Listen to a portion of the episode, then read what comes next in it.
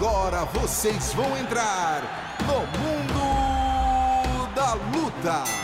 Um abraço para você que me escuta. Está entrando no ar mais um episódio do Mundo da Luta, o podcast de artes marciais do GE.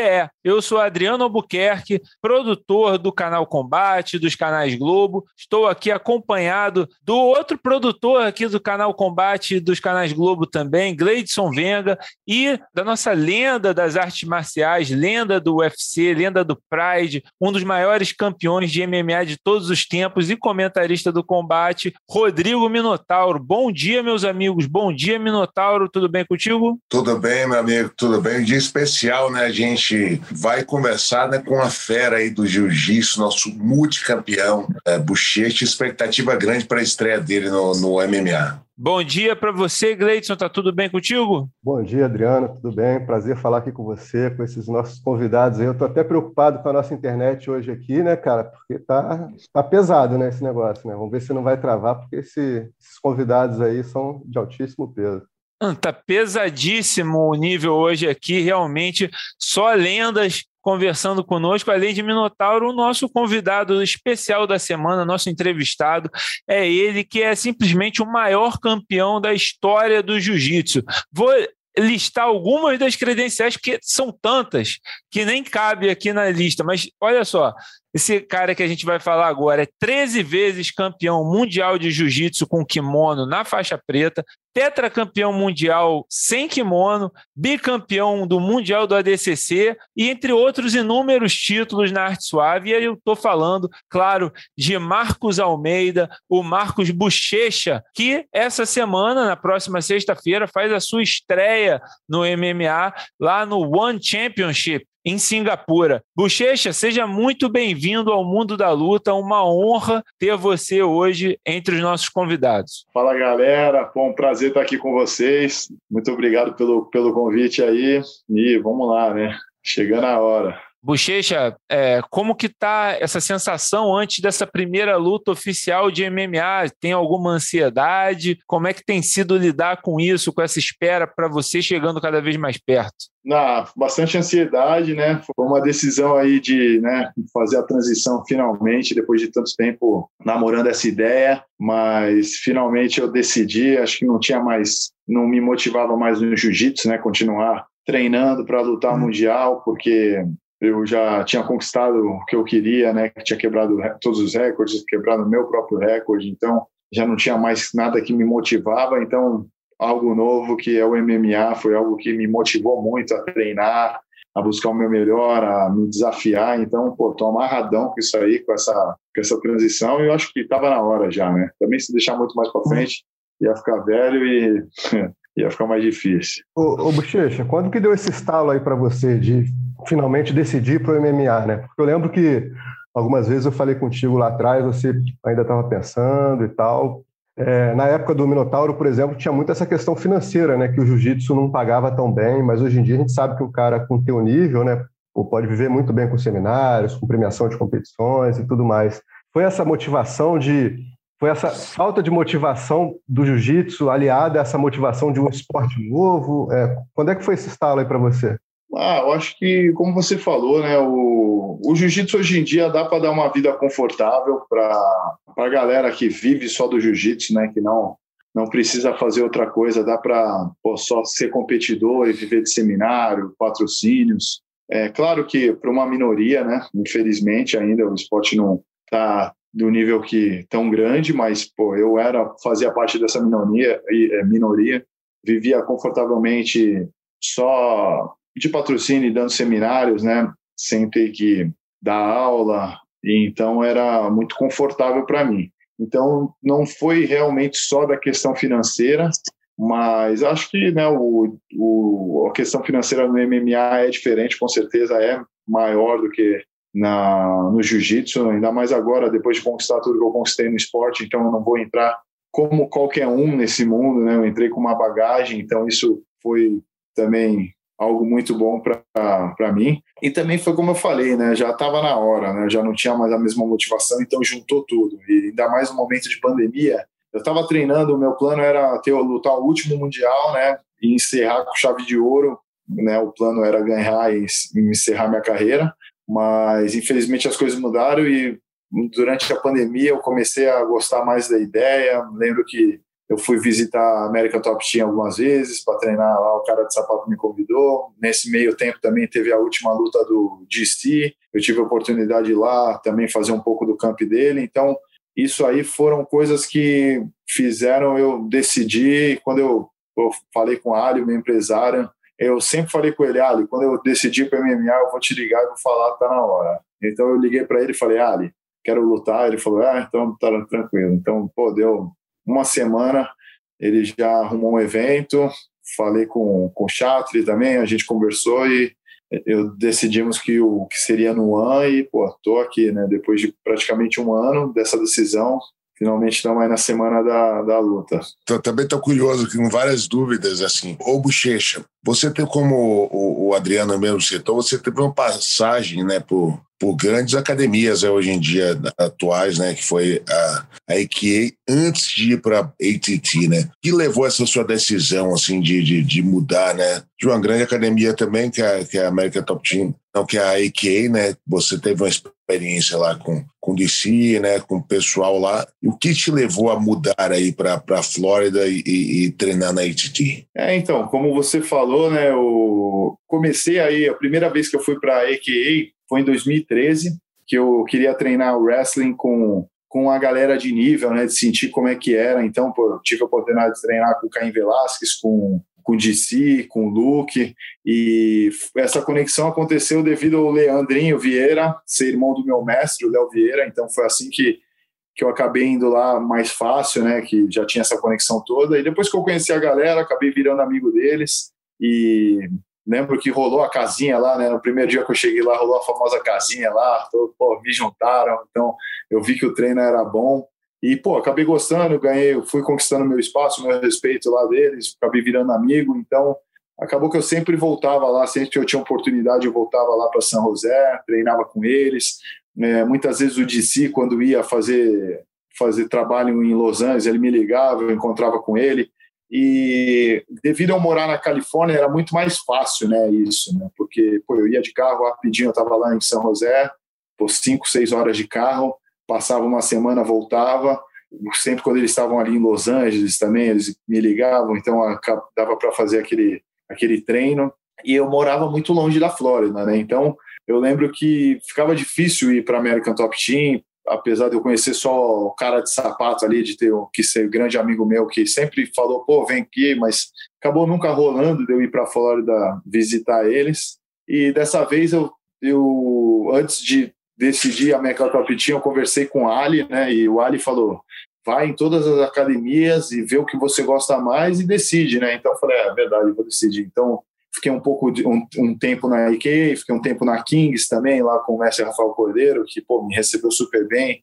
Uh, passei algumas semanas lá treinando e depois eu acabei indo para a American Top Team, mas devido a ter alguns amigos já na Flórida de de ter muito peso pesado, e também isso foi algo que me, pô, me atraiu muito, porque pô, chegar para achar um peso pesado na Califórnia estava muito difícil, então é, tinha que ficar marcando treino, tinha que ficar combinando, e se um faltasse ali, praticamente não tinha treino. Então, pô, chega lá na América Top Team, qualquer horário, pô, vai ter cinco pesos pesados no mínimo, né? Então eu falei, pô, então isso aqui é o paraíso. E foi aí que eu decidi, foi aí que eu decidi e mudar para lá, porque 10 anos na Califórnia para mudar para outro estado é praticamente começar a vida do zero, né? Então, eu já tinha dois grandes amigos lá, que era o cara de sapato, o Rafael Chaves, o Marlon Moraes, o Edson Barbosa, que são amigos meus desde 11 anos atrás, né, quando a primeira vez que eu mudei para os Estados Unidos. O cara de sapato e o Rafael ainda um pouco mais é, antes que isso, né? Então, foi, foi esse, foram esses os motivos, né?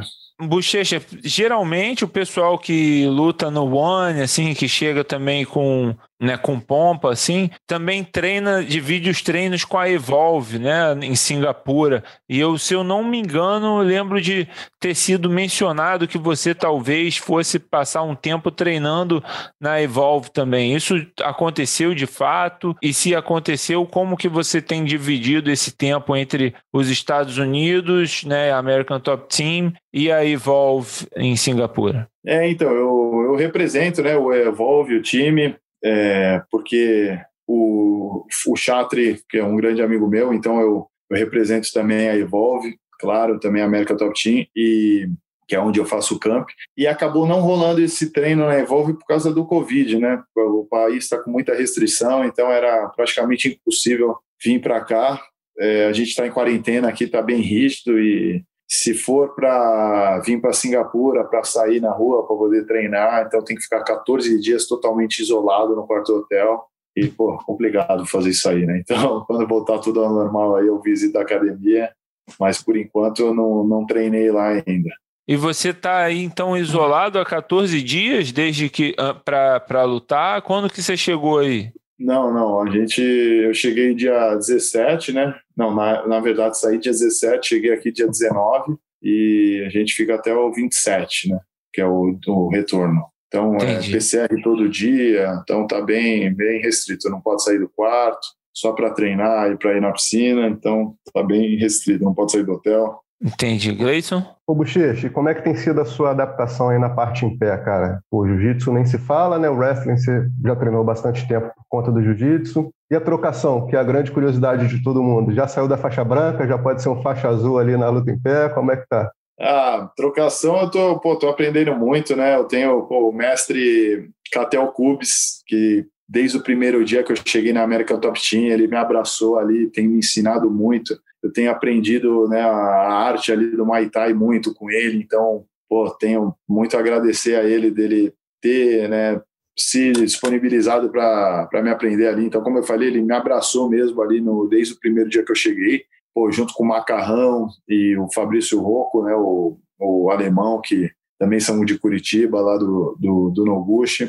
Então, eu tenho treinado muito com eles e estou sentindo evolução, claro que não é o meu minha especialidade, né? Não tem como eu falar que vou trocar pô, 15 anos, 16 anos, 17 anos de jiu-jitsu por um ano de Muay Thai. Eu não tenho nem essa saudade de falar isso, mas é algo que eu estou me sentindo mais confortável e por me sentir confortável em pé ali, sabendo andar, pô, mão alta, sem aquele medo né, de, de, de tomar soco ali a qualquer momento, acaba ficando mais fácil para usar o wrestling, o jiu-jitsu. Então, acho que não é só questão de ali de sair na mão ali, de brigar, que eu acho que mas a questão de se sentir confortável, né, de estar confortável em pé que tem me ajudado muito. Estamos aí, né? Estamos brigando aí para mudar de faixa, mas não sei ainda. De vez em quando falam que eu ganhei um grauzinho lá, fiquei um azul encardido, porque eu tenho, pô, fazer um ano em sparring, né? Então, estou mais acostumado, né? Então, do começo para cá, mudou bastante. Eu lembro que no início todo sparring ali acabava o meu dia, porque era uma dor de cabeça terrível, mas agora, pô, faz tempo que eu não sinto essa dor de cabeça, então já tô, tô sentindo essa evolução. E complementando aí o que o, que o Bochecha falou, né? Ele está em excelentes mãos, o Catel é fera, sabe muito. A maneira que o Catel ensina né, na, na trocação, foi meu treinador há anos, né? É a maneira de que ele ensina a trocação, né? Você sempre posicionando tua cabeça, né? Se dando soco, jogando a cabeça para o lado, golpes de encontro, um box, assim, a parte de boxe de excelente nível. O Muay Thai, né? O Muay Thai geralmente é mais paradão, né? O Muay Thai é mais paradão. Se você treinar um Muay Thai é, tradicional, é muito parado. O Muay Thai do Catel, ele, ele, ele, eles caminham muito, né? O Noguchi. E com certeza essa adaptação deve ter sido boa.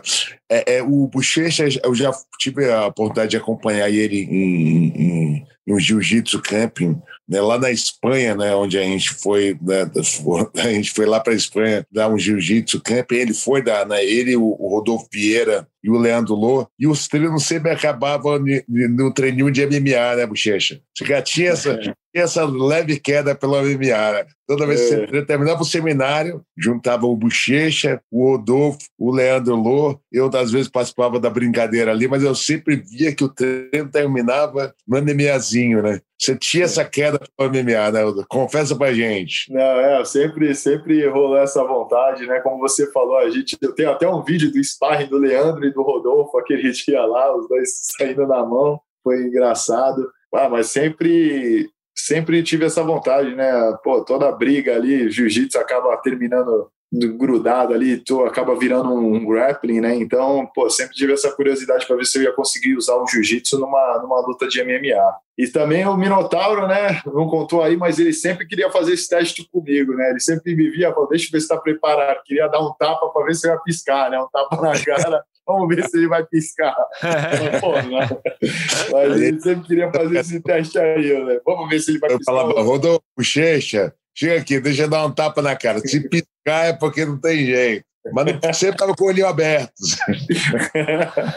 então tava, já estava pronto, né? Já tinha essa vontade. Agora, Bochecha, é perguntar de onde vem é, essa vontade né, de se testar no MMA, se era é, simplesmente se era uma paixão mesmo, sempre foi, ou se foi é, simplesmente a progressão natural, como era, né? É, pelo menos antigamente, para muitos lutadores de jiu-jitsu, ah, a gente vai migrar para o MMA porque é onde está o dinheiro, é onde a gente pode prosseguir a carreira, dar novos saltos. Mas se para vo você, né, como o Gleidson mesmo e você falaram mais cedo, é, hoje em dia o jiu-jitsu dá essa possibilidade de você se manter e fazer dinheiro mesmo estando no jiu-jitsu. Então imagino que para você não tenha sido esse o, o, fator, né? Queria saber de quando vem, desde quando vem essa paixão essa, e essa vontade de testar no MMA. Pô, muita gente sempre me perguntou, né? Pô, Bochecha, quando é que tu vai se aposentar, né? Mas eu sempre respondo a mesma coisa. Pô, se eu me aposentar, vou ter que trabalhar, né? Então, pô, continuar lutando aí, não, é sacanagem, mas é, pô, é algo que eu sou atleta, né? Eu acho que o Minotauro, mais do que ninguém, pode falar isso aí. Acho que é difícil a gente, pô, de um atleta, de ter vontade, de querer competir, de repente, ah, não, me aposentei parei de lutar. Então, acho que eu vi muito isso no Minotauro, conversei muito isso com ele, que, é, tipo, pô, se tem vontade, tem que fazer, né? A não ser que algo algo me impedir, né? Alguma lesão ou enfim, mas enquanto eu tiver vontade, tiver saudável, eu vou querer estar competindo, porque é algo que, que me move, que me motiva, né? Tá ali sentindo essa adrenalina. Pô, eu tô muito novo, 31 anos, me sentindo no meu auge, na minha, na minha forma física, disciplina também. Então, o esporte me deu tudo que eu tenho, então não tem como eu ah, pô, me aposentar e outra, como eu falei, no jiu-jitsu eu já conquistei tudo que eu queria conquistar, então algo que me motiva é o MMA, né? Que me acendeu de novo a vontade de treinar duas vezes por dia, para academia. Pô, no jiu-jitsu eu já não tinha mais essa vontade, era muito confortável para mim, né? Então já sabia como fazer, né? O mínimo esforço ali, se você quer controlar na luta de jiu-jitsu, é possível depois de tantos anos de experiência, né? Então no MMA não tem esse conforto, não tem essa esse descanso ali no meio da luta. Então foi algo que me acendeu de novo, que eu, como se eu, o início da minha faixa preta eu pô, era, não tinha experiência, então era mais difícil. No final já estava mais confortável. Então eu estou me sentindo como se eu tivesse acabado de, de, como eu peguei a faixa preta, né, em 2010, o mesmo o mesmo sentimento, a mesma sensação, né, de querer aprender, querer me uhum. testar. Então está sendo tá sendo muito bom. Eu, eu, eu, queria levantar uma bola até para o Rodrigo comentar, cara, porque o Brasil, né, Rodrigo, tem uma tradição de grandes pesos pesados do jiu-jitsu indo para o MMA com sucesso, né, cara? Começou lá com o Carlão lá atrás, depois foi o próprio Minotauro, o Verdun. Você acha que o Bochecha tem essas características assim que vocês tinham? Caras grandes, ou finalizadores? Pra ter... Temos o melhor peso pesado do mundo, né? Do, do melhor peso pesado brasileiro, pô, ninguém mais, ninguém menos que Rodrigo Minotauro, né? A maior lenda que a gente teve aí no, no é nosso país. inspiração, né, porra? Pô, a maior inspiração aí que uma das maiores inspirações que eu tenho é o Minotauro, né? Então, poder seguir os passos aí no peso pesado dele é uma das coisas que eu pretendo fazer, né? Seguir esse representar o Brasil aí no peso pesado como ele fez tantos anos. E, e, e assim, os pesos pesados geralmente, né? A gente não tem características de pesos pesados tão habilidosos, né? Bochecha, né? O, o o, peso pesado em si, né, com o jiu-jitsu tão refinado, né, você pretende trazer isso aí para o peso pesado, né, uma, uma, uma, habilidade. Você é um cara super atlético, né?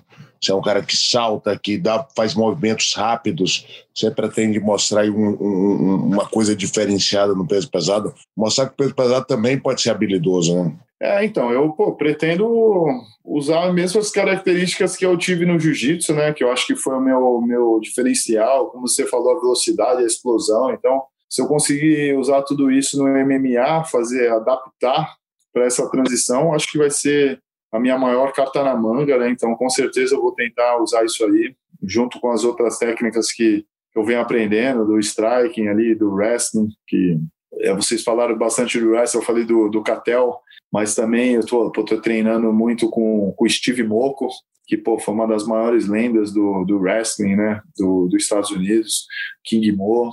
Tem o meu preparador físico, Diego Lacerda, também, que pô, tem me ajudado muito aí nessa, na questão do, do físico, da explosão, do, da agilidade. E temos também o head coach lá, o Cora Silveira, que também está sempre pô, ajudando a gente e preparando também ainda mais. Então, tô cercado ali de grandes coaches, grandes nomes e todo mundo tem me ajudado a conseguir a fazer essa transição né, das minhas características que eu tive no jiu-jitsu botar no MMA. Então todo mundo tem me ajudado muito. O mestre do jiu-jitsu, né, o Léo Vieira, que porra, é um mago do jiu-jitsu, né, que não posso deixar de citar, que tem, pô, tem o treino com ele desde que peguei a faixa preta, fazem, pô, mais de 10 anos aí, que desde quando eu mudei para Califórnia, então tem sido tem sido muito bom aí. Ele é um cara que me ajudou muito no kimono, no sem kimono e agora também na transição, apesar de ele não ter lutado MMA, ele sabe muito, porque ele fez muitos campos, né? Treinou muito, se preparou algumas vezes para lutar MMA, mas infelizmente não acabou lutando. Então, ele, pô, tem me ajudado muito também. Eu quero perguntar, Bochecha, também sobre esse lance da adaptação para o MMA. Você também tem que adaptar o próprio jiu-jitsu, né? Não é simplesmente aprender a trocar golpe, aprender wrestling. O próprio jiu-jitsu para MMA é diferente, mesmo você tendo já uma boa experiência, né, é, com, sem kimono, acredito que, que seja diferente você adaptar o que, que você vai fazer com o seu jiu-jitsu quando o seu adversário pode te socar, te dar tapa, chutar, né, fazer outras coisas. E fora isso, né, no jiu-jitsu, é, o seu adversário tá sempre buscando, tá, vai estar tá agarrado contigo, tentando te derrubar, ou tentando te raspar, tentando fazer alguma coisa por baixo ou por cima, enquanto no MMA o teu adversário está fugindo da luta agarrada e está tentando se levantar a qualquer, a qualquer custa, né? Então, como que tem sido adaptar? Qual que você vê que é principal, as principais diferenças do jiu-jitsu clássico que você estava praticando para esse jiu-jitsu no MMA? Ah, como você falou, é muito diferente, né? No começo ali todo mundo fala, ah, é só botar para baixo e pô, pegar. Ah, não é assim. Na, lá na TT tem muito cara que, que eu não conhecia e eu fui treinar a primeira vez e falei, pô, meu jiu-jitsu é um lixo. Porque eu não conseguia fazer nada com a galera. Eu falei, pô, não, meu jiu-jitsu não funciona. Só que não, né? São caras que estão acostumados ali a defender, a sair de posições críticas. Então, pô, demorou um pouco ali. No, vou te falar que os quatro primeiros meses eu não consegui usar meu jiu-jitsu, demorou para eu conseguir usar meu jiu-jitsu para adaptar, para entender que não é jiu-jitsu, né? Outro esporte. Então, pô, foi difícil, mas como eu falei, tem muito cara lá que, que é muito bom, né? Praticamente, é, pô, um que eu sei que é impossível de usar o jiu-jitsu praticamente é o Steve Moco, porque ele é muito bom de wrestling, então tudo que ele faz ali, ele acaba toda a defesa dele é virando de costas, só que pô, né, de, defende bem as costas, então acaba, acabava sendo muito frustrante, porque eu chegava em posições que no jiu-jitsu eu não perdia, que era nas costas, e porra, a defesa do cara ia dando as costas, deixando colocar os ganchos e acaba saindo. Então, no começo ali foi difícil para entender, muitos defendem assim. Então, tive que dar uma adaptada, né, porque não estava treinando com, com a galera que, que era mais ou menos, estava treinando com os melhores ali. Então, pô, foi bom, muito bom para acontecer essas experiências na academia para não ter a surpresa de chegar né, numa, numa luta, acontecer isso, ficar ali pô, frustrado. Então, melhor lugar para ter frustração para mim é no treino. Então, é o que mais tem acontecido comigo lá, especialmente no, no, no início, né, quando eu me mudei. Então, é, tem sido isso. O Bochecha, é, embora a gente esteja falando de MMA, né, cara? Quando caras assim como o Demian e o Rodolfo lutam, tem toda a comunidade do jiu-jitsu, né, cara, que acompanha, que tá ali na torcida. Você vê grupo de WhatsApp falando, esperando a luta do cara e tudo.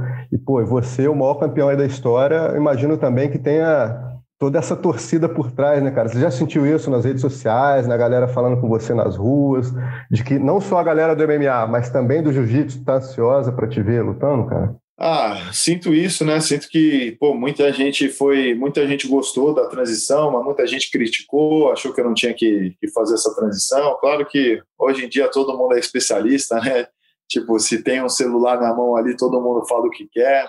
E hoje em dia é, acaba sendo isso, né? Qualquer fã aí, faixa branca, se acha no direito, às vezes, de falar e dar uma crítica sem nunca ter tentado, sem nunca ter lutado, sem nunca ter se exposto. Então, eu recebi bastante crítica só de ter feito a transição, é, de decidir lutar, mas, pô, foi uma grande minoria, não vou falar isso aí, mas a maioria, pô, 99% da galera apoiou, gostou. Então, sempre que eu posso, estou treinando, a galera fala que está esperando ansiosamente aí para minha para minha estreia. E isso aí também ajuda muito, né? Porque eu acho que eu vou ter um grande apoio total da galera da comunidade jiu-jitsu. Então, todos os lutadores que fizeram a transição, também os lutadores do jiu-jitsu que foram para o MMA, eles me apoiam muito, né? Então, tem muita gente e fico muito feliz com isso, né? Então está sendo bem positivo aí, é bastante gente na torcida,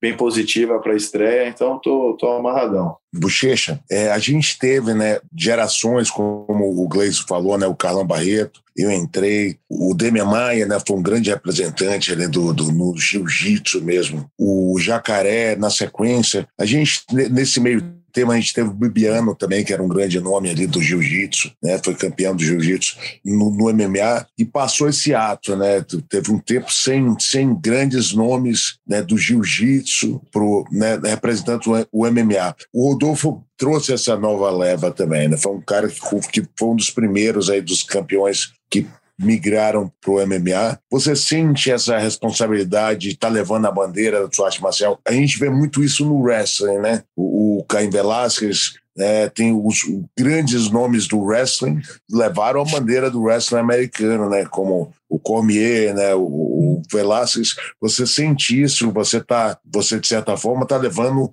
um atleta de alto rendimento de uma modalidade, né, entrando do cage agora e tendo a oportunidade de mostrar a eficácia da sua luta, né? Você encaixar o teu jogo. Você sente isso? Você é um, um representante do jiu-jitsu lá dentro do MMA? Ah, com certeza, né? 100% isso aí. Eu acho que eu tô levando junto comigo a bandeira do jiu-jitsu. Por toda a minha história no jiu-jitsu e fazer essa transição, não tem como falar que que não, então eu me sinto sim carregando a bandeira e tentando representar o nosso esporte lá e por isso que eu acho que toda a comunidade espera isso também de mim. Como você falou, né, tivemos grandes ídolos, como você citou, Demian Maia, Jacaré, e faltou, né, os, e a galera que fez a transição há muito tempo também, que tem pô, Gilbert Burns, o Charles do Bronx, que são a galera que mas eles já estão muito tempo né, lutando, então já não são mais novos, assim, vamos dizer, porque eles já fizeram essa transição há muitos anos atrás, né? Então agora dessa leva nova aí que você falou, pô, Rodolfo Vieira, agora eu. Então acho que com certeza aí a galera gosta de ver esse sangue novo, né? Essa galera nova aí da nova geração. Então, pô, pretendo representar também. Então, eu assisti o Rodolfo lutando, indo na UFC e fazendo as lutas que ele fez aí, grande, pô, sendo bem sucedido é algo que também me inspirou bastante, porque pô, foi o meu maior rival e assistir ele fazendo a transição e fazendo bem, lutando, foi algo que me incentivou bastante também. Agora, é, Bochecha, uma estreia, né, uma primeira vez, sempre carrega um pouco de ansiedade, de frio na barriga, algo normal, né? É, seja qualquer torneio, qualquer pessoa que já está fazendo há anos aquilo, mas você ainda teve esse negócio que a sua luta, sua primeira luta no One chegou a ser falada que seria em abril, aí depois teve outro cara que seria em abril, acabou vindo agora para setembro, ia ser um, um, rapaz nórdico, depois trocou para o Braddock, né? Então, ou seja, no mínimo foram quatro caras diferentes aí que tiveram e duas ou três datas diferentes para você fazer essa luta de estreia. É, como é que foi na sua cabeça lidar com isso, com essa espera, né, com esse, com essa troca de oponentes? Como que você foi mudando a sua preparação para isso? É, então, pô, eu lembro que a primeira vez seria um africano, né? O Rugi Rugi, que é um cara da luta agarrada também, do wrestler senegalês, né? E um cara bem grande, bem forte. Então, vamos considerar considerado um grappler, né? Acabou a luta não rolando, era para ser fevereiro, mudou para o Kim Jong, né? Eu esqueci, o, não sei como pronuncia o nome dele, mas um, um coreano que também muita um canhoto, um cara que pô, bate muito duro e por sinal, acho que se eu não me engano, ele vai ser o próximo a lutar pelo cinturão. Então, na minha estreia, pô, já ia ser um cara que está lutando pelo cinturão, que é um cara muito duro, né? Ele vai lutar contra o Arjan. Então, nenhum momento teve uma luta né, fácil assim para minha estreia. Depois acabou mudando para o norueguês, que era um europeu, que acho que se eu não me engano ele era 3-0, né? Que é um cara muito alto, então também que perigoso. Acabou se machucando, então e agora pô, veio o, o Braddock, que pô, é uma lenda né, do kickboxing, né? Pô, grandes lutas no K1, no, no Glory, cara com muita experiência, então, pô, nenhum momento é, eu tive, tive luta fácil aí, né? No, claro que eu não lutei, mas em nenhum momento foi nomes fáceis, fáceis né? Que botaram para mim sempre grandes desafios e mas estou, pô, eu tento não me abalar, né? Por nada, tipo a mentalidade é sempre a mesma, é que a gente não pode não pode mudar, temos que aceitar, né? Então, pô, não sou um cara que vou ficar reclamando, ah, porque eu, porque eu, não. Então, a situação é essa, então é aceitar e que é aquilo, né? O cara que o, o homem que sofre antecipadamente sofre mais que o necessário, né? Então não tem o porquê, então a mentalidade é essa, inabalável e que não pode ser mudado, tem que ser aceito e essa é a minha, essa é a minha cabeça, né?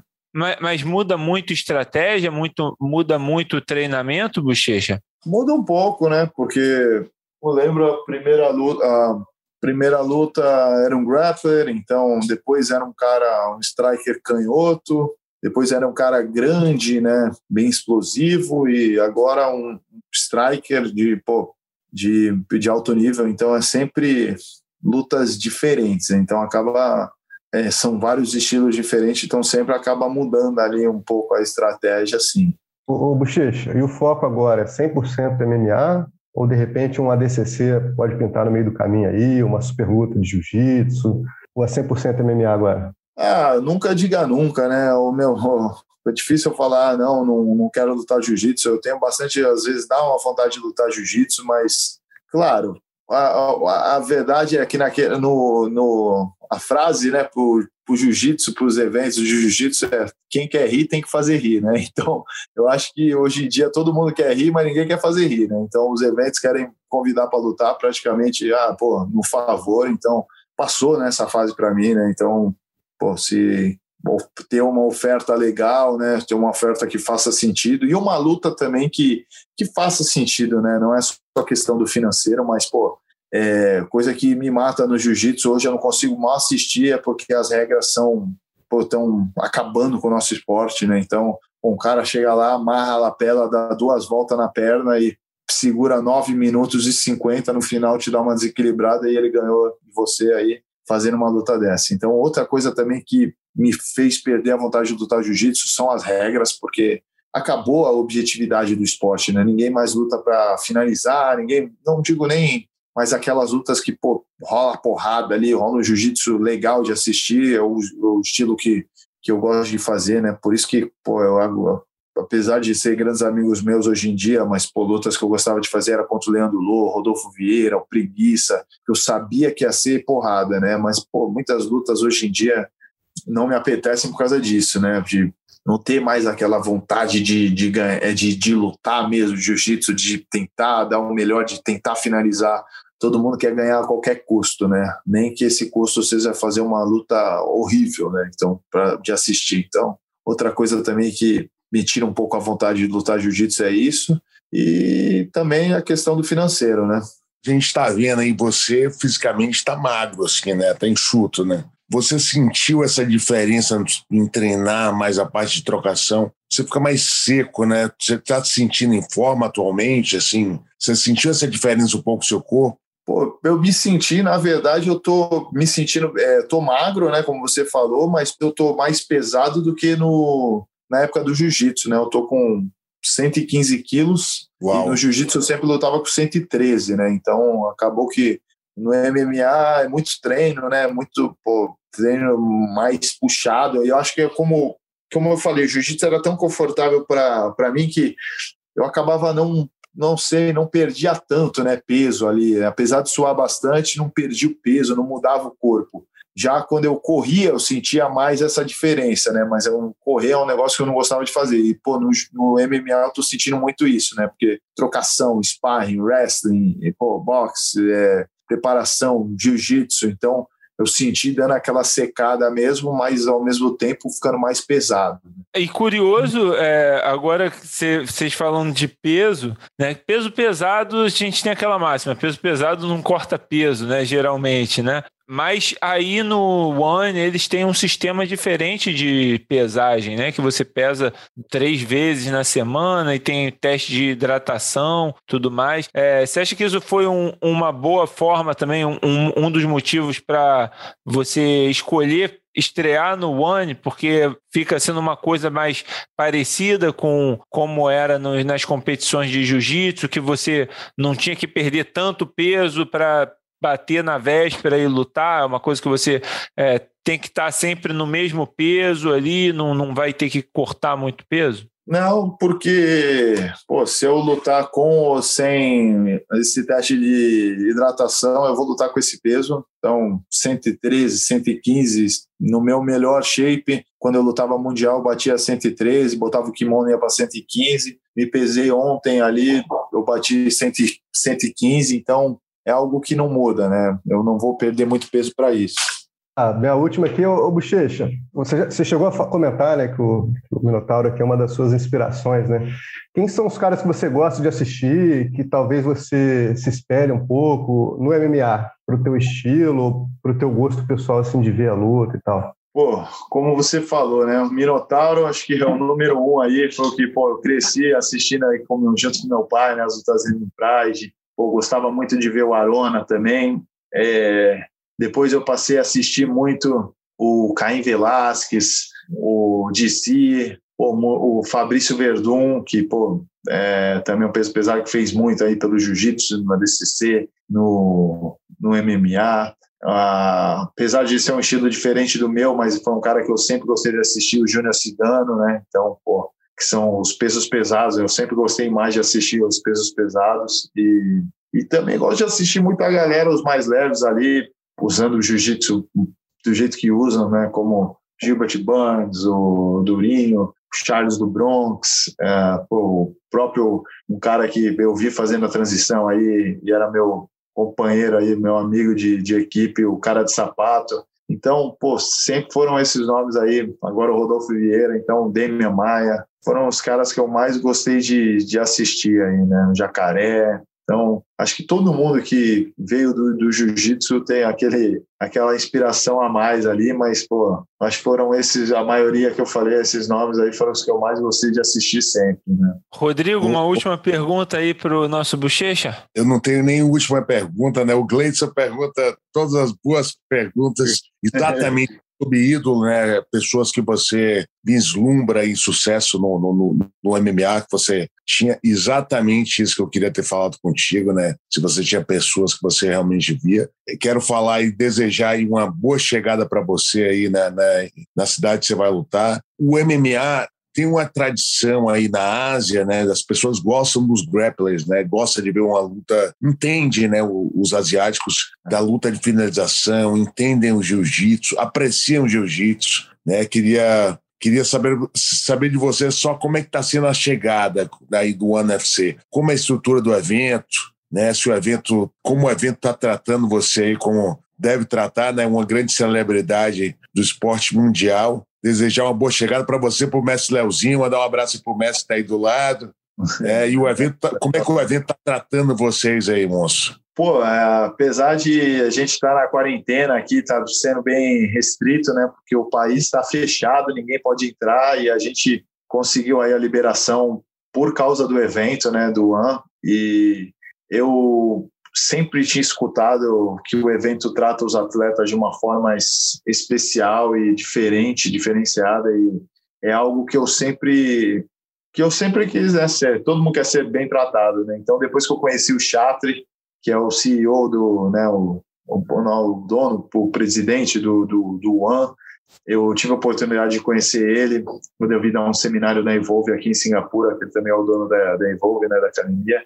E eu vi a forma que ele trata os atletas, né, a forma que os atletas eram tratados, que são tratados aqui, e não só como os lutadores, mas como artistas marciais, né? Então, pô, foi algo que o respeito, né, por você ser um atleta, um, um artista marcial e o respeito que era do, a forma que eles tratavam. Então, eu gostei muito disso e o evento, é, do mesmo jeito do Chaco, tem um evento, né? Então, todo mundo trata muito bem, tratam a gente aqui como verdadeiros ídolos, né? Então, acho que é algo que eu não tenho pô, do que reclamar. O Adriano Moraes, o Miquinho, que é lá da América Top Team também, chamam ele o rei da Ásia aqui, né? Porque ele tem seis cinturões daqui. Ele sempre falou isso. Falou, moleque, tu vai gostar muito. Eles vão te tratar lá muito bem. E, e com certeza ele não estava errado. É, sempre tive esse esse apoio aí dele também, falando como ia ser, já dando a letra aqui como que era na Ásia, né?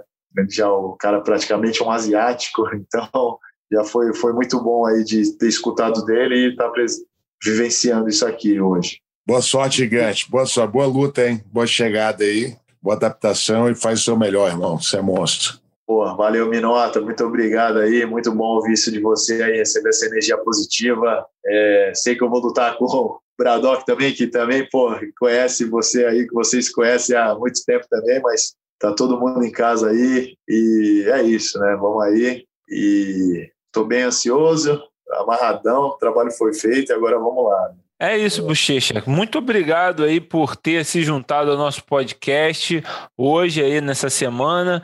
É, toda a sorte do mundo para você, uma ótima luta para você na sexta-feira e que em breve a gente possa estar tá falando mais aí sobre você, contigo, né, sobre essa progressão na carreira, que seja uma excelente carreira no MMA, que você consiga realizar seus sonhos e, e se chegar um pouquinho pertinho, um pouco perto já do que você fez no jiu-jitsu, já vai ser algo lendário, né? É, acho que, que não, né? Se, imagina se chegar aonde chegou no jiu-jitsu também, aí não vai ter para ninguém, né? É, então, boa sorte, boa luta, meu irmão, e foi muito bom falar contigo hoje aqui. Pô, galera, muito obrigado aí, é, valeu pelo convite, é um prazer enorme estar com vocês aí, pô, sempre tive várias oportunidade aí de fazer várias matérias aí com, com o Gleison, com, com o Minotauro e é, como o Minotauro falou, já tivemos até a oportunidade de fazer algumas viagens juntos, então sempre um prazer enorme estar com vocês aí,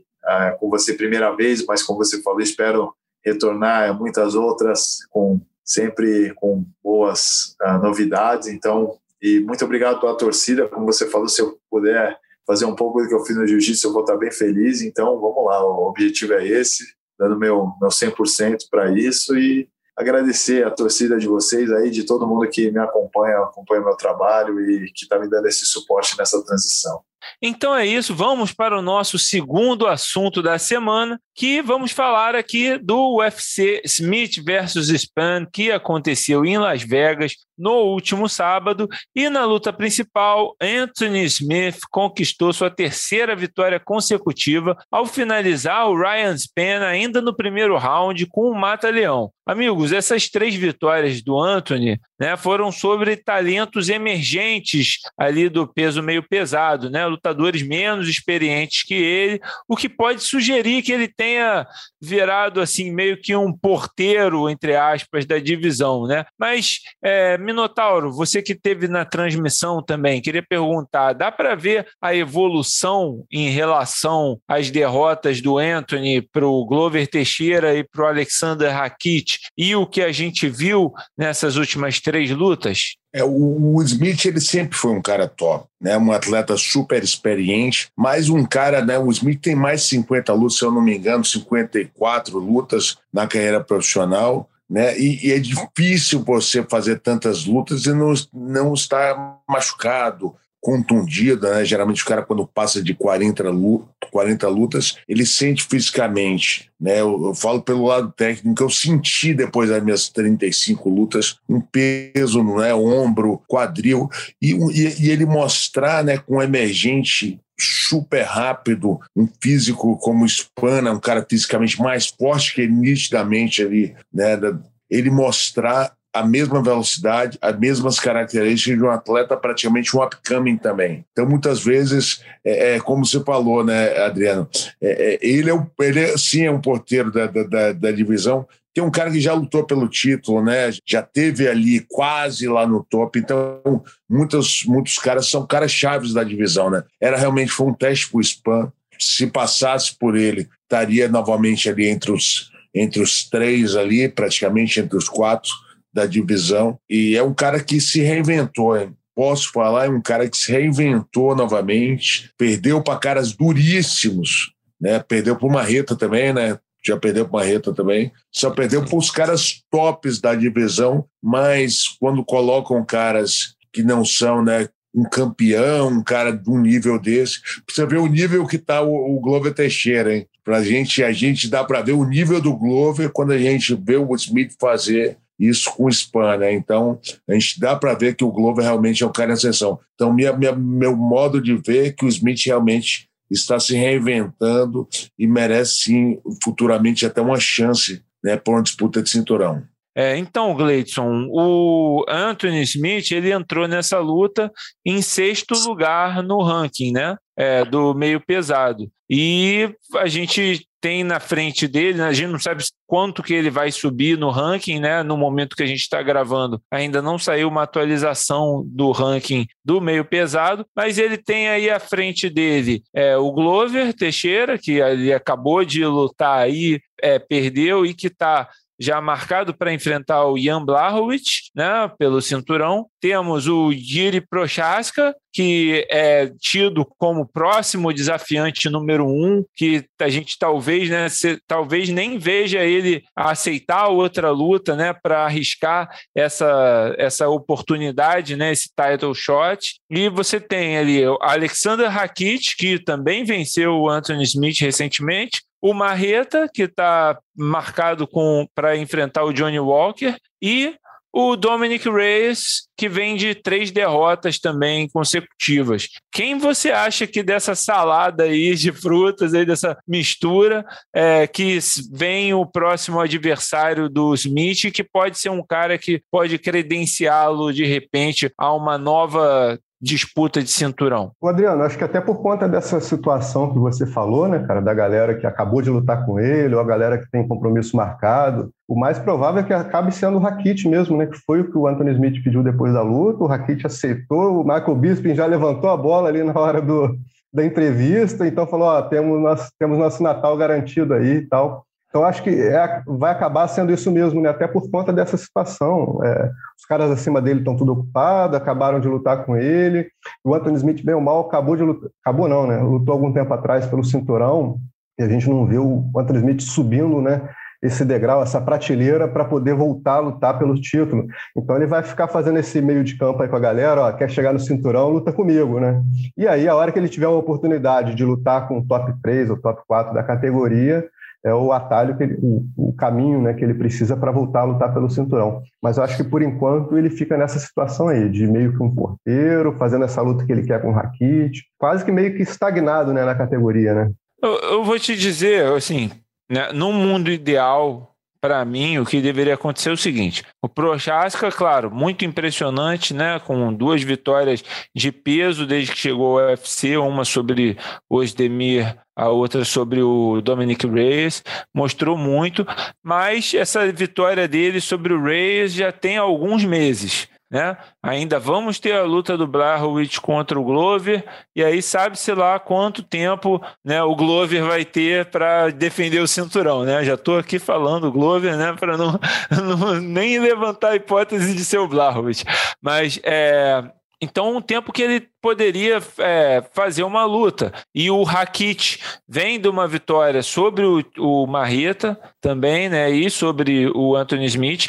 Também é um cara que, na minha opinião, tem argumentos para ter um title shot. E fazer já, assim, a, a luta do Rakit logo antes de enfrentar o Marreta tinha sido essa contra o Smith. Então, já reenfrentar o Smith de novo, eu, eu, eu no meu mundo ideal, a gente colocaria o Rakit contra o Prohaska para definir o, o, primeiro desafiante do Glover, o próximo desafiante do Blachowicz que seja. Anthony Smith poderia enfrentar o Marreta ou o Johnny Walker, o vencedor ali do Marreta e Johnny Walker, que já é daqui a, o quê? daqui a umas duas semanas, se não me engano. Né? Se for contra o Marreta, é uma revanche que eles se enfrentaram no peso médio há alguns anos atrás. Se for contra o Johnny Walker, ótimo, uma luta nova, né? Que pode impulsionar também o Johnny, né? Ou pode impulsionar o Anthony. Rodrigo, como que você também vê aí esse cenário aí do, do meio pesado? O que, que você acha que pode acontecer? Eu vejo o cenário do peso pesado, como você mesmo falou, o Glover como campeão absoluto, porque é. chegou, né? Ele está numa fase muito boa, é um cara que super se reinventou para frente. Eu gosto do Blakovic, ele é um cara duro, né? Um cara duro, né? Uma trocação é, é rápida, né? É, é, um cara que pode surpreender em alguns, alguns modos da trocação, mas eu, eu, eu, eu vejo muito bem o Glover saindo como campeão. Essa luta do Hackett, né? Muito bem posicionado, porque são dois caras né, que estão chegando com tudo, estão meio que né, varrendo a categoria ali de certa forma, e uma luta que eu posso falar assim que também divide a categoria ali, é essa luta do, do, do Marreta o Johnny Walker, né? O Johnny Walker tá, tá voltando muito bem, né? Já achou o caminho da vitória novamente. Eu acho que aquela maneira rápida, né? É um cara muito rápido, muito explosivo. Ele se achou, achou a forma física no camping dele, no treino dele, né? E a gente resta ver o, o Marreta como o Marreta vai estar tá aí, porque a gente sabe, né? O Marreta teve uma lesão no joelho muito séria né, na, na, naquela luta com John Jones. Então, a, é, a gente cobrar aí os dois últimos resultados do Marreta foi, foi, foram negativos, mas porque ele vinha lesionado, né, o, né aquela perder para o John Jones, onde para mim ele ganhou aquela luta, né, a última luta né, com o qual ele perdeu, ele estava tá, um pouco sem ritmo de luta. A gente viu uma reta aí sem ritmo. Espera ver uma reta com ritmo agora. E para mim, é, essa seria uma luta, mais ou menos, divisão de águas na categoria. Bem colocado, muito bem colocado, Adriano, quando você falou né, do Smith lutar como vencedor dessa luta. É uma posição ali entre os quatro né, para te colocar no quarta posição do, do ranking, né? E o Hackett, né, e o, e o adversário seriam os dois novos upcomings, né? São os dois caras que estão com tudo na categoria. Super bem colocado aí o posicionamento. É, concordo totalmente contigo. É, agora vamos ver, né? Se, porque a, a, gente sonha essas coisas, né? Mas depende do lutador também, né? E como o Prochaska tá ali bem colocado, pode ser que ele queira sentar ali no, né, na, na posição e não, não vou lutar, né? Vamos, vamos ver os próximos capítulos dessa novela. O Prochaska bateu dois grandes nomes rápido, né? É. Mas, mas você entrar no, ele, ele assim, não tem tantas lutas no UFC. Será que ele vai com quatro grandes nomes? como o Glover deu essa limpada né, na, na, na categoria. Então, né, a gente tem, ele tem que lutar com mais três grandes nomes, eu acredito, né, para chegar a uma, uma, disputa de cinturão. O processo é muito duro, mas ele, ele, ele merece ser mais testado, ser testado mais vezes ali no UFC. Eu acredito, né, para ele chegar a uma disputa de cinturão, ele deveria lutar com quatro, facilmente quatro, cinco grandes nomes, assim como o Glover fez agora, né? Ele deu essa engrenada e não ganhou de um, não ganhou de dois, ele ganhou de cinco. Né? Então, eu, eu acredito em testar ele mais vezes. É verdade. Eu, eu acho justo também. Vamos ver quais serão esses próximos capítulos aí dessa novela. No UFC Smith versus Spen, nós também tivemos dois brasileiros em ação no card, com uma vitória e uma derrota, né? A vitoriosa foi Ariane Lipski, né, que dominou a alemã Mandy Bon e venceu por decisão unânime, e é, o Antônio Arroio foi nocauteado pelo Joaquim Buckley, Joaquim Buckley, no primeiro round. É, Para Ariane era uma vitória muito importante, né, muito necessária. Ela vinha de duas derrotas seguidas por nocaute técnico contra duas lutadoras de nome top ali da divisão, né, Antonina Tchevchenko e a Montana de la Roça, e agora consegue uma vitória dominante, né? Logo, acho que, se não me engano, no primeira luta dela, desde que transferiu o camp de treinamentos dela para a American Top Team. Ela falou muito disso durante, durante a preparação, né? Durante o pré-luta, que tinha treinado lá com a Nina Nunes, com a Amanda Nunes, Desculpa, foi no terceiro round do, do, do Arroio. No terceiro round. Perdão, no terceiro round de... o, o nocaute. Foi erro meu, erro meu. Mas eu, eu queria falar é, primeiro da Ariane e ia, ia perguntar para o Gleidson. É, Gleidson, deu para observar uma evolução no jogo da Ariane desde que ela foi treinar na TT já nessa luta? Adriano, acho que o que mais valeu nessa luta para mim foi a experiência, né? Ela tomou o controle da luta desde o início, né? O Rodrigo estava fazendo essa luta também lá no, no, combate. Ela tomou o controle da luta desde o início e não deixou a adversária crescer para cima dela, né? Ela chegou, eu, eu fiz entrevista com ela essa semana para o combate e para a transmissão ela falou bastante essa questão mesmo, né, de foi para a TT, melhorou a qualidade dos treinos, e lá, como a gente sabe, né, o atleta consegue ficar mais focado e tem muito essa questão material mesmo, né, principalmente para a mulher, né, ela tem muita mulher para treinar, ela reforçou isso, que treinou com a Nina Nunes, pegou uns conselhos ali da Amanda, então, assim, a cabeça parecia boa mesmo. E aí começou a luta, já tomou o controle do combate o tempo todo, dominou e acho que venceu bem. É, valeu bastante a experiência dela também, né?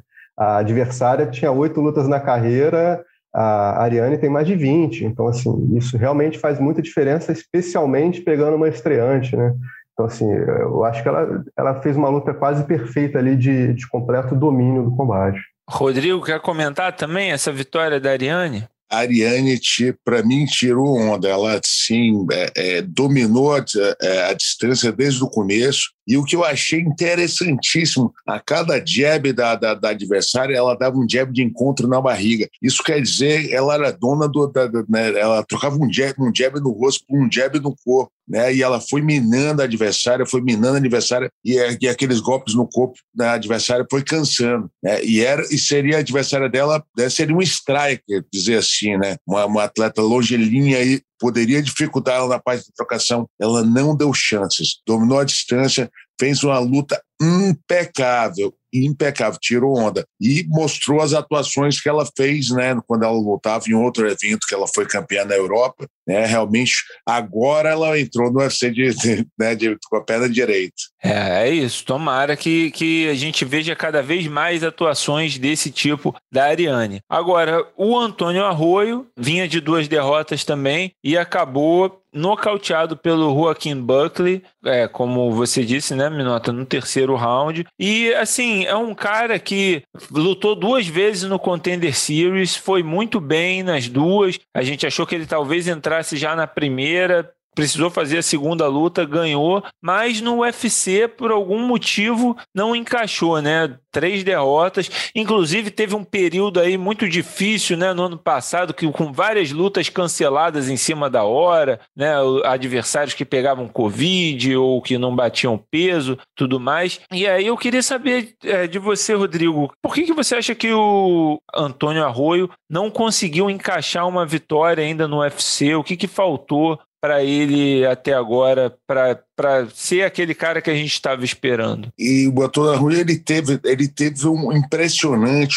foi um, do, um dos caras que eu vi na história do, do, do UFC entre os brasileiros, que eu estou ali sempre falando com eles, né? Hoje são 96, 90, 99 atletas, né? Na, no, no, plantel do UFC brasileiros. E eu, é um cara que eu converso com frequência. Eu nunca vi um número de cancelamentos de luta tão frequente quanto o Arroio. Teve quatro adversários praticamente cancelados aí. No outro ano teve mais outros tantos adversários. E, e, e isso desestimula o cara, né? O cara tá treinando, a pessoa faz o camping inteiro, faz um mês e meio de camping, aí quebra. Então, e, e, e, o treinamento do atleta são ciclos, né? Então, para ele atingir o ápice da forma física, ele foi quebrado várias vezes, né? E, e o Arroio estava bem preparado para essa luta, estava muito, mesmo assim, né? Mesmo trocando vários adversários, muito bem preparado.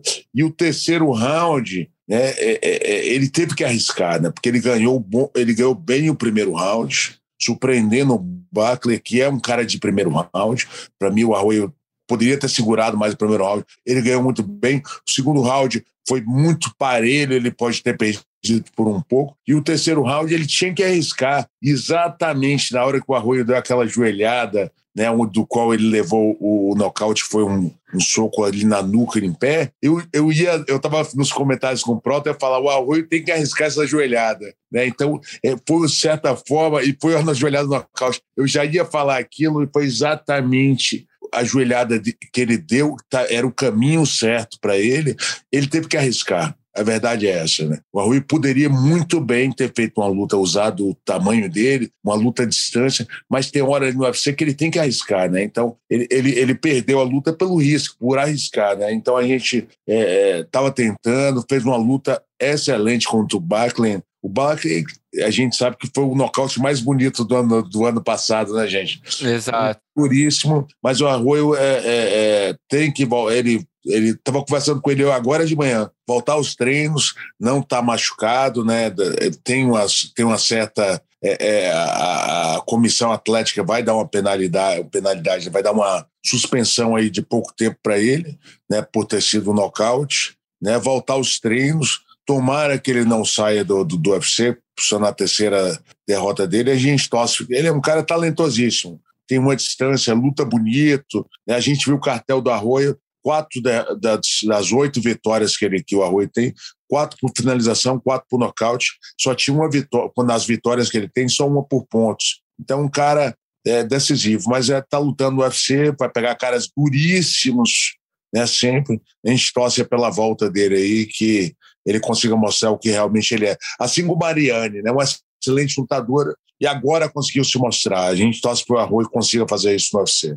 É isso, às vezes precisa de um pouco mais de tempo, justamente porque o nível é, aumentou, né? Então você tem que se ajustar a esse nível, né? Do, dos atletas que estão no UFC. Queria só terminar fazer um comentário rapidinho, Gleison, também, sobre um cara que não é brasileiro, mas que mora no Brasil, treina no Brasil e fez uma grande luta, fez segunda vitória dele no UFC, que é o Moçambique, né? O Carlton Harris, é, também nocauteou aí o Impa Kassanganai, né? O que, que você achou da atuação do Carlton Harris? Pô, mais uma ótima atuação dele, né, Adriano? Ele, pô, tava esperando essa oportunidade, né, cara, de ir pro UFC, pô, ganhou a chance, pô, foi lá, fez duas apresentações muito boas e fruto do trabalho, né, cara, da RFT ali com o Cromado, com aquela galera toda que o Cromado, pô, é um cara batalhador aí que faz bons lutadores há bastante tempo, né, Rodrigo? E, pô, Moçambique é mais um fruto desse trabalho aí, cara. É merecido, merecida essa vitória eu acho que ele ainda vai, vai render bastante no UFC. Chegou ali bem solto, fazendo ótimas apresentações. Eu acho que tem tudo aí para ter um bom futuro no evento, cara. Cromado, completando só o que, que você falou, o, o, né, o Cromado faz um excelente trabalho, já vinha comunicando, o Denis Martins estava na época fazendo um ranking né, de sugestões do, do, do UFC, o Cromado estava sempre ali, o, o, o Calvin Harris estava sempre ali liderando o ranking né, na categoria, porque é um cara duríssimo, muito bom, né? E, e foi mandada a indicação para o UFC na época, né? E, e, o Denis Martins sempre falava: pô, esse garoto tem que entrar, esse garoto tem que entrar, porque ele realmente ele é muito bom. E a gente está vendo aí, né? A segunda vitória dele no, no, no, UFC, né? Foi colocado no UFC pelo, né, pelo Dan White quando foi assistir um evento lá em, lá em Dubai, né? Então, esse garoto assim foi contratado pelo chefe, né? Isso aí, então mais que merecido, a gente torce muito por esse garoto. É isso, Carlston Harris, que devo dizer, É, meu vizinho aqui em Copacabana, aqui no é Rio de Janeiro. Já, já encontrei, já vi ele no supermercado várias vezes na rua. Então ele mora aqui pertinho. Toda sorte para o Carlston Harris, o grande Moçambique. Vamos então para o nosso terceiro assunto da semana, que é o UFC 266. Acontece agora no próximo sábado. Transmissão, claro, ao vivo exclusiva no canal Combate. E as duas primeiras lutas passam em vídeo ao vivo no combate.com, com acompanhamento em tempo real do evento inteiro. O bicho vai pegar em Las Vegas, meus amigos. A gente tem duas disputas de cinturão. No peso pena masculino, a gente tem o Alexander Volkanovski, que vai defender a cinta contra o Brian Ortega. E no peso mosca feminino, a Valentina Shevchenko defende o cinturão contra a Lauren Murphy. Vamos começar pelos, pelos homens, né, pelo peso pena masculino, e a gente tem aí o Alexander Volkanovski, né, que é um campeão, né, o, o, australiano, já defendeu o cinturão, ele conquistou o cinturão em cima do Max Holloway, defendeu o cinturão contra o Max Holloway, mas, né, com duas lutas aí com alguma polêmica na pontuação, o pessoal aí discordando, algumas pessoas, né, é, discordando de se ele teria vencido ou não. Então ele ainda não recebeu, digamos, acho que o respeito que um campeão, né, é, geralmente recebe. E agora tá pegando um cara que é o Brian Ortega, que vem de uma grande apresentação contra o zumbi coreano, né?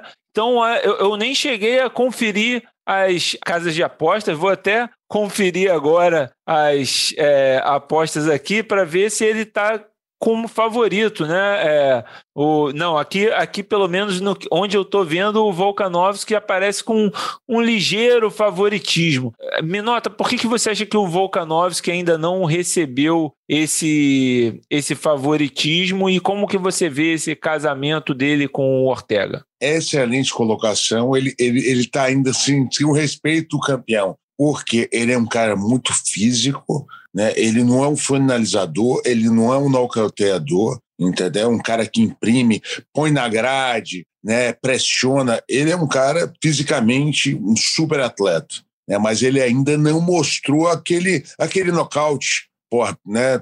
como, como Ortega faz. Né, o Ortega, aquela finalização como o Ortega fez a carreira dele inteira. Então ele ganhou com, muito, né, com muita garra, muito físico, pressionando os adversários, mas realmente o respeito do, do campeão vem com finalização ou nocaute. Né? E por isso eu gosto muito mais do jogo do Ortega né, para essa luta. Então, ele é um grande campeão, sem sombra de dúvidas, ganhou de grandes nomes, mas ele ganhou sempre nos pontos, né? Ele foi empurrando, ele pressiona bem, ele é bom de grade, ele tem mãos rápidas, ele tem volume de, de golpes, mas ele não deu aquele nocaute para a gente falar, pô, respeito o campeão, né? E, e tá faltando isso, e o Ortega faz isso. Então, se o Ortega vencer essa luta, né, que pode, se o Volkanovski vencer a luta, seria por pontos, mais uma vitória por pontos. O Ortega não, pode vir um nocaute, pode vir uma, uma finalização muito bonita, né? aquelas guilhotinas que ele sempre deu na carreira dele. Então, minha torcida é totalmente por Ortega, porque eu gosto de ver o show, né? mas, o, mas o campeão realmente não teve o respeito, porque o estilo de luta, de repente, não é mais convincente. Eu, vou dizer uma coisa, cara, que acho que as pessoas subestimam do Volkanovski, porque ele parece baixinho, né? Ele é mais baixo do que a média da, da divisão, ainda mais agora que a divisão é, aumentou a média de altura, né? Você tem o Max Holloway é alto, o Ortega é alto, né? Até o zumbi coreano é um pouco mais alto, e ele é baixinho. Mas ele tem uma envergadura enorme, ele tem, tem uns braços muito grandes, né? E isso acho que, que é, dificulta a luta dos outros contra ele, né? E, e imagino, Gleidson, que isso possa ser também uma grande dificuldade para o Ortega, que é um cara que é, gosta de é, encurtar, né? Para poder jogar no jiu-jitsu, né? Para poder buscar a guilhotina, que é a especialidade da casa, um triângulo, enfim. Como você enxerga essa, essa, esse matchup aí, essa luta? O que, que o Ortega precisa fazer? O que, que o Volkanovski precisa fazer? Cara, o que eu, a grande vantagem do Volkanovski para mim, embora ele tenha essa questão do estilo, né, que o Rodrigo falou, de não ser um cara que faz as, as melhores lutas, o, o ganhou de José Aldo e Max Holloway, né, cara? Então, assim, é uma experiência, é uma bagagem, né, cara, que isso aí é para poucos, né, cara? E realmente faz um diferencial enorme. Eu acho que ele vai levar muito aí na experiência. Talvez o Ortega, com essa fome maior, né, de, de querer ganhar, querer conquistar o cinturão, acabe jogando um pouco contra ele, contra um cara que é, assim, é mais tático, né, cara? Faz essas lutas é, menos empolgantes, porém bem eficientes, né? Então, assim, embora, apesar de concordar com o Rodrigo nessa questão de que o Ortega pode ser um campeão mais empolgante, eu acho que o Volkanovski ganha justamente nisso, cara, nessa experiência, na malandragem, na bagagem né, que ele conquistou até hoje. Se eu tiver que apostar ali, cravar um resultado, vai ser na decisão dos jurados, cinco rounds ali, é, bem cozinhados pelo campeão. Tá feito o bolão do combate agora. É. Essa semana aí. Eu, eu ainda estou indeciso, caras, porque é isso, né? Como eu disse, Volkanovski tem essa envergadura que ele consegue manter bem a distância. Isso foi uma é, chave das duas vitórias dele do, do Holloway, né? Porque o Holloway teve, acho que, principalmente na segunda luta, o Holloway teve dois rounds dominantes e muito e mais impacto, né? Que né, mais, mais estrago, mas o, o Volkanovski aos poucos foi controlando muito a distância com aquela é, envergadura dele, chutando muito a perna também, é, e tendo sucesso com isso, e foi ganhando mais no volume nessa distância. E o Ortega, ao mesmo tempo, né, é, maior, também tem uma boa envergadura e na, é, na última luta contra o, contra o zumbi coreano, ele mostrou uma uh, capacidade de entrar e sair que a gente não tinha visto dele antes. Né? Ele sempre foi um cara que precisava agarrar, não conseguia botar muito volume de golpes e, e se desviar muito de golpes, que foi o que aconteceu na, quando ele enfrentou o Holloway, né? disputou o cinturão com Holloway e acabou saindo, né? Apanhou pra caramba, acabou saindo no quarto round como guerreiro, né, nocauteado técnico, porque o juiz falou que ele não tinha condição, mas ele ainda queria lutar. Eu não sei o quão se aquele cara ali que a gente viu lutar contra o zumbi coreano, né, vai ter essa mesma capacidade de ficar entrando e saindo e sendo tão é, cirúrgico como ele foi né, naquela noite contra agora contra o Volkanovski. Eu tô aqui entre é, aqui na, em cima do muro. Mas eu, como, eu tô assim, meio que como o Rodrigo. Eu acredito, eu torço pelo Ortega. É, acho que é o lutador que mais me é. agrada entre os dois. Mas eu acho que o, Orte, que o Volkanovski tá com favoritismo, talvez seja o vencedor aí dessa luta. Mas não é assim, eu, eu torço pelo Ortega, porque pra gente, pro show, né, pro, pro público e os fãs verem atleta, atletas que finalizam, que terminam a luta de uma forma bonita, mas por um outro lado, o Volkanovski é bem mais duro, é bem mais forte tem mais volume de golpe. É um super atleta, bem mais atleta do que o Ortega. E, e, ele não vai achar essa facilidade que ele achou com o Zumbi, que é mais técnico, com, com, com o Volkanovski. Né? O Ortega não vai achar essa mesma facilidade de entrar e sair, porque o Volkanovski ele, ele é conciso, ele, né, ele, ele encarna no adversário, ele está em cima o tempo inteiro. Então, eu concordo. Eu torço muito pelo Ortega. Não estou falando que o Ortega é, é favorito. eu torço por ele, mas não sei se ele consegue fazer isso não. Perfeito, perfeito. Já na outra disputa de cinturão da noite, né, Valentina Shevchenko aí dominando muito esse peso mosca feminino, vai enfrentar Lauren Murphy, que vem numa sequência muito boa de vitórias, acho que cinco ou seis, se não me engano, é, né, e que vinha pedindo essa, essa oportunidade há muito tempo, mas, né, agora é, é um daqueles casos que se vencer vai ser a maior zebra zebra do, da história e uma das maiores zebras da história. Vejo poucas pessoas acreditando numa vitória da Lauren Murphy. Aqui na, no que eu estou vendo aqui nas apostas, a Valentina Tchevchenko é, é favorita por 1.100, 1.120, 1.200, até 1.400, menos 1.400, né? Que isso significa o seguinte: se você precisa apostar 1.400 dólares na Valentina só para ganhar 100 dólares. Para ganhar 100 dólares, você precisa apostar 1.400 na, na Valentina e a, a Lauren apostar, tá, tá em mais mil. Né? Então você tem que é, você apostando 100 você ganha mil dólares, né? Então, ou seja, a disparidade, o favoritismo muito grande da Valentina. É, Gleidson, você vê a, a, a, surpresa acontecendo, você vê alguma forma de que alguém pode aí ganhar na loteria apostando na Lauren Murphy? Rapaz, eu vou recorrer àquele velho clichê de que luta é luta e tudo pode acontecer, né? Mas em condições normais, assim, praticamente impossível. Eu acredito que para vencer a Valentina atualmente, só num confronto ali de peso combinado com a Amanda Nunes. Assim. É, a Amanda e a Valentina nadam de braçada no MMA feminino. Assim. Estão muito na frente das outras, né? Eu digo no UFC. É, então, assim, realmente é um, é um, nível muito acima das outras. Eu acho que assim, nem, nem, nem John Jones e Anderson Silva tiveram uma vantagem tão grande quanto as duas têm no MMA feminino em suas categorias. Né? Então, assim, condições normais, né? tudo acontecendo né, como deve acontecer o curso normal ali do negócio, eu acho bem difícil a Valentina perder esse reinado dela tão cedo. E você, Rodrigo? Concordo plenamente com o Cleiton, tirou as palavras da minha boca. Eu acho que a única que consegue fazer uma frente ali para a Valentina, na categoria dela, não vejo o atleta atualmente fazendo a frente para ela né, seria a Amanda Nunes. Né? Elas estão um nível acima de, de todas as outras, né, na trocação, é, no, no, grappling e na parte de chão. A Valentina é muito completa, né? E então é, é favoritismo total para ela. Eu não, eu não botar, eu não botaria esses esses 100 para perder mil, né? então, realmente, é, é, é, eu botaria esses mil para ganhar 100, não é isso? É, total, é. Ou ao contrário, né? Pagar na, mil, Valentina, né? na, na Valentina, você tem que botar mil, né? 1.400 para ganhar 100. Na, na Lauren, você bota 100 e você ganha mil. então, botaria esses 1.400 e ganharia 100, fácil. Realmente é um, é um risco que vale.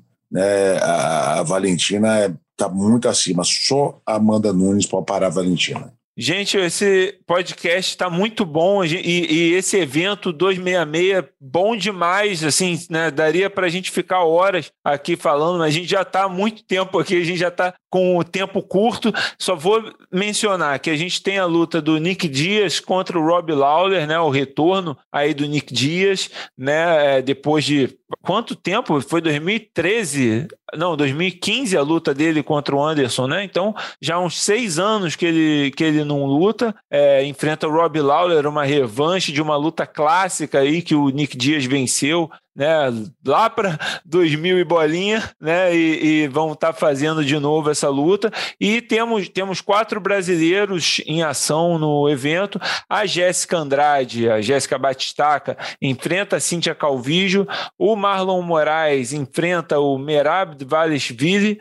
Temos a Tayla Santos contra a Roxanne Modafferi e a Mayra Chitara vai enfrentar a Manon Fiorro. Então, eu queria rapidamente Vou jogar para o Rodrigo essa luta da Jéssica Batistaca contra a Cíntia Calvillo. Rodrigo, Jéssica vindo é, né, da disputa de cinturão contra a Valentina também, uma derrota, vai tentar levantar aí contra a Cíntia Calvillo, duas brigadoras. Como que você vê essa luta? É uma luta certa aí para Jéssica voltar no caminho para pensar numa nova disputa? É isso, a Jéssica sempre teve no top da categoria, né?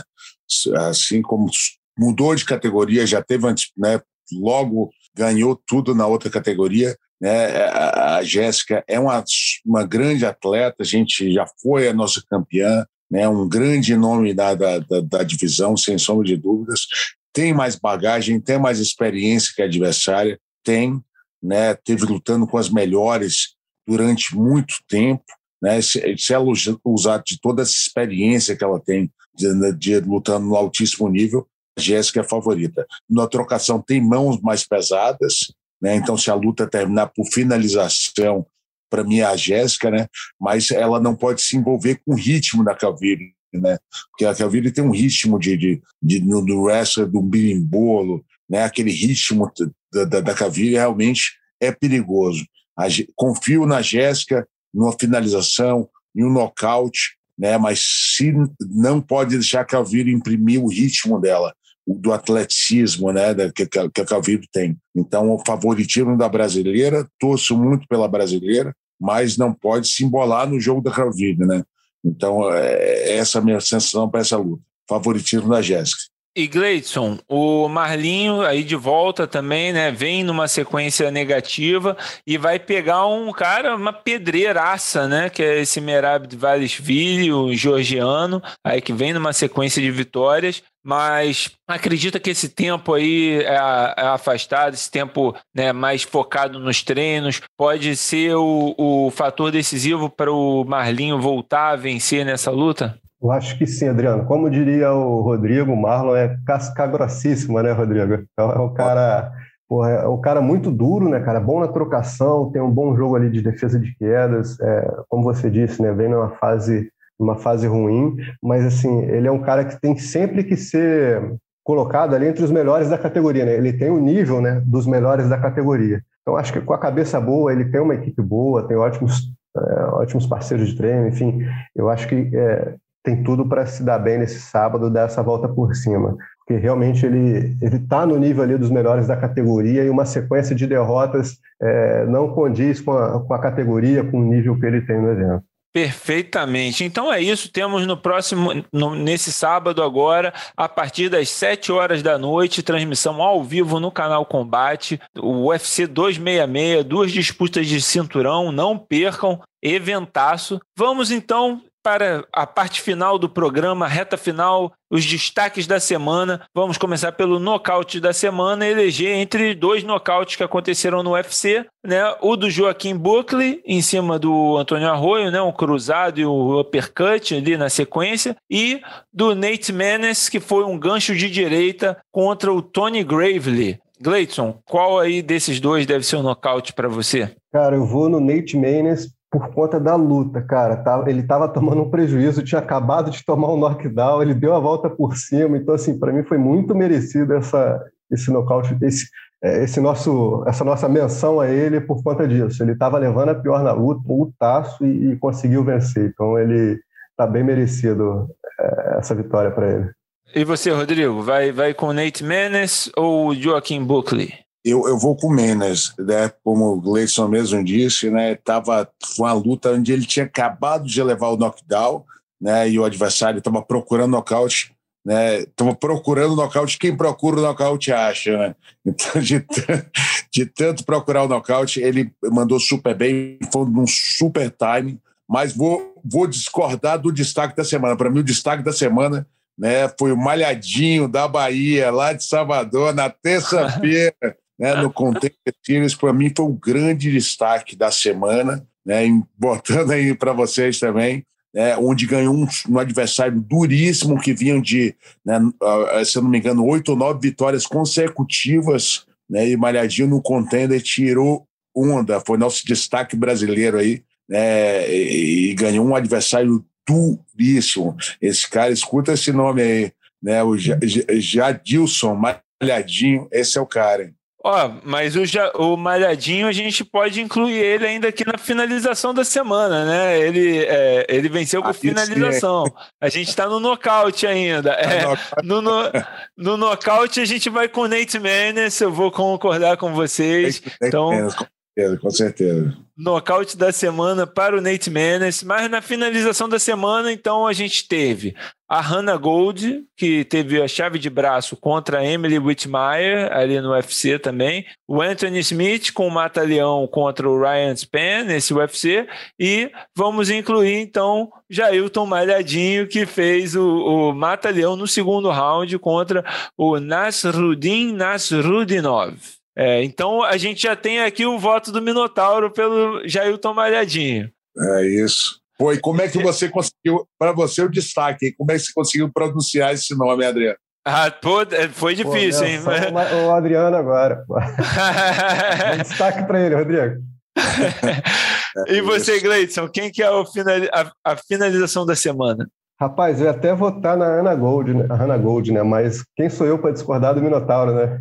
Então vamos de, vamos de Balhadinho, porque realmente ele lutou muito bem, cara. Ele até foi até comentado na transmissão, depois nos comentários depois da luta, que ele fez um jogo de russo para ganhar dos russos, né? Foi pressão o tempo todo ali, surpreendeu o adversário. Então realmente, como foi uma finalização na terça, né, cara? A gente está fazendo o programa uma semana depois, praticamente, é quase que a gente deixa passar batido, mas o Minotauro lembrou muito bem e é super merecida essa, essa, essa vitória dele aí. É verdade. Então, finalização da semana para o Jailton Malhadinho, porque Bahia é murro na cabeça, né? É isso aí. E tá, então, premiado o Jailton Malhadinho com a finalização da semana. E para terminar, né, como a gente sempre fala da vergonha da semana, algo que, assim, né, uma, foi uma grande vergonha, mas que ficou, ficou um pouco feio, né? Que foi o bate-boca ali entre o Anthony Smith e o Ryan Spann, logo depois da luta, né? Do, o Anthony Smith finaliza, levanta, gritando na cara do Ryan Spann, Ryan Spann Span levanta, os dois tiveram que ser separados. Acho que coisa do calor do momento, mas foi um pouco desnecessário, né? Acho que é, depois eles ainda foram, é, se cumprimentaram, fizeram as pazes ali, mas ficou uma coisa ali um pouco desnecessário ali na hora, né, Gleison? É, eu até me surpreendi com aquela situação, né? Porque não faz muito perfil do Anthony Smith, né, Adriano? Esse tipo de, de reação após a luta. Porque ele parece um cara tão gente boa ali, é um cara também experiente, que deve estar para lá já acostumado com, com esse tipo de coisa, né? Mas aí o Ryan Span deve ter acertado algum lugar ali que ele não gostou, né? De, de provocação, e aí é. ficou entalado, ele esperou a vitória para para desabafar, né? Mas realmente é um, é um momento ali que não precisa, até porque a luta já estava encerrada, né? Então, assim, é um é desnecessário, né, para dizer o mínimo. É isso, meus amigos. Então, vamos encerrando mais uma edição do mundo da luta. Agradecer demais a nossa lenda, nosso grande comentarista, nosso grande campeão, Rodrigo Minotauro, pela presença. Rodrigo, muito obrigado. Como sempre, a porta está sempre aberta. É, muito obrigado pela sua presença aqui. Espero que tenha gostado do nosso papo dessa semana. Excelente, bom bate-papo, Adriano. Excelente colo excelentes colocações hoje. Vocês com o Gleison sabem tudo de MMA, né? Então, eu só estava aqui concordando e, e ratificando o que vocês falaram hoje. Muito legal, bate-papo excelente e fico à disposição para voltar mais vezes nesse programa, que é o melhor programa, o maior podcast MMA do momento. É isso, Gleidson. Muito obrigado mais uma vez sua presença aqui no podcast também, sempre bem-vindo, as portas sempre abertas. Um poço de conhecimento de MMA, de vale tudo, de jiu-jitsu. Muito bem-vindo, muito obrigado aí pela presença, irmão. Pô, sempre um prazer, Adriano. Prazer falar aqui com você, com nossa, com a nossa lenda aí, né, Rodrigo Minotauro, porra, cara que deu sempre alegrias aí pra gente no esporte e poder dividir um um podcast com ele aqui é sempre uma honra. Até a próxima. E deixar o nosso agradecimento já, a gente já agradeceu na hora, mas ao Marcos Bochecha por ter nos dado a entrevista, foi muito boa, é, muito bom bate-papo com ele. Lembrar a todos vocês que o Mundo da Luta está disponível nos principais agregadores de podcast do Brasil e do mundo, né? então você pode ouvir no Spotify, no Apple Podcasts, Google Podcasts, Pocket Casts e, claro, na página do Combate na internet ou na página do GE. A produção aqui do podcast é do Marcelo Rússio e minha, Adriana Albuquerque, e a edição do podcast é da Raíra Rondon. Um abraço, meus amigos, e até a próxima. Finalizado. Semana que vem tem mais Mundo da Luta.